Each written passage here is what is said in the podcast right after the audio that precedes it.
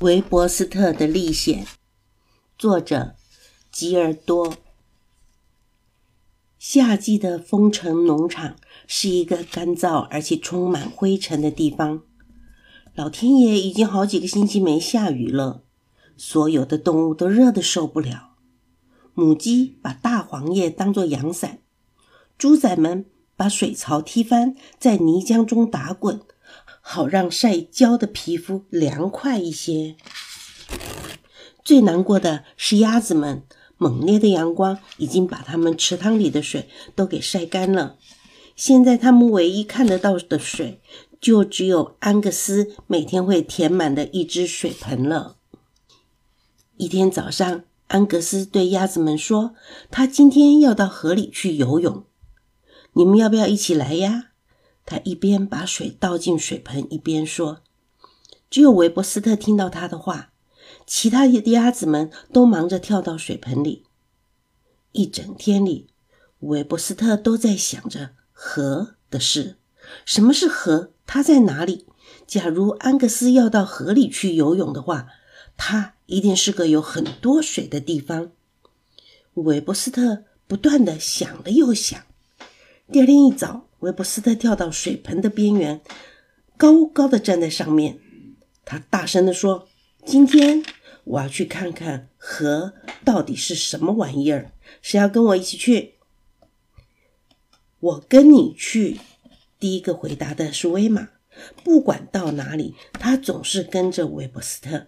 还有我，维尼跟着加入，因为所有的公鸭里，他最喜欢威玛。最后。一只接着一只的，所有的鸭子都参加了探险的行列。韦伯斯特带领他们经过了猪舍，穿过了果园，他们在那里遇到了山羊们。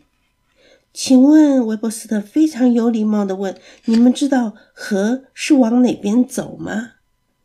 可惜克拉夫和哈瑟没有时间回答他，他们正忙着把晾好的衣物。一件一件的从晾衣绳上扯下来。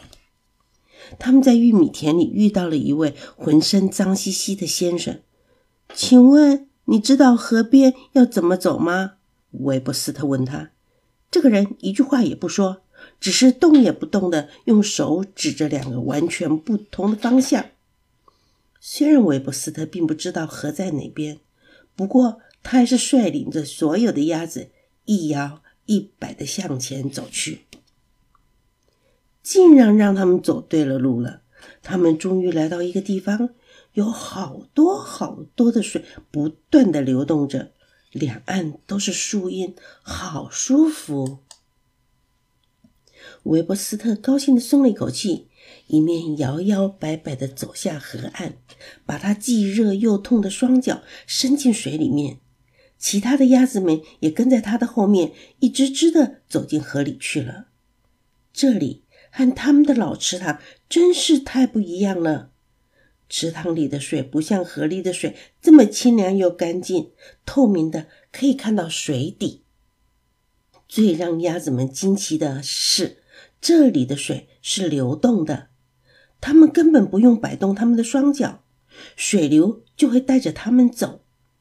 不过，当他们转身想要往回游的时候，可就费力多了。鸭子们把身子翻转过来，整个头都埋进清清凉凉的水里，仔细观看水底的景色。当他们看到水草里藏着那么多美味的食物，才想到自己有多饿呢。他们顺着河流往下漂游的时候，遇见了好多生活在河流两岸的野鸟。有美丽的天鹅，沉默的苍鹭，害羞的水鸡，已经鲜艳的翡翠鸟。他们甚至还遇见了几只和它们长得很像的鸟，除了对方的羽毛是绿色、棕色和灰色，而它们自己是全白的。韦伯斯特想，这些野鸟真是幸运啊，每天都可以待在这里。鸭子们忙着玩耍，竟然没有注意到天边已经涌起了一团团的乌云。芦苇丛中的野鸟们都突然安静了下来。一道闪光由天边直劈而下，跟着响起了隆隆的雷声。鸭子们吓坏了，即使是韦伯斯特也在心里后悔没有待在农场里。他们躲在桥下，挤成了一团，看着天上的雨越下越急，越下越大，在河面上激起一圈又一圈的水波。不一会儿，暴雨突然停止了，就像它来时一样匆忙。太阳又悄悄地由云后头探出了笑脸。不过，这条河看起来再也不像是个好玩的地方了。鸭子们疲倦地往回家的路上走。就在这个时候，芬雷太太和安格斯正开着车过来。当他们看到这群鸭子时，赶紧把车给停住。“你们在这里！”安格斯叫着，从车上跳下来。“我们到处都找不到你们，正想着你们会到哪儿去呢。”安格斯帮鸭子们一只一只的跳上了后车厢。当鸭子们冲上车时，还受到狗儿的嘲笑。不过，他们还是很高兴，因为他们很快就能回到丰城农场的家了。当他们到家的时候，发现那阵雨已经把池塘填满了。他们发出惊喜的欢呼声，急忙的冲下岸边。扑通扑通的跳进池塘里。韦伯斯特想到那条河清澈的河水和凉爽的河岸，不过这个池塘才是他最亲密的家。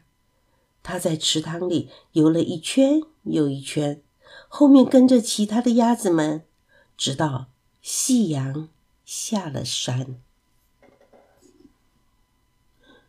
这个故事就说完了。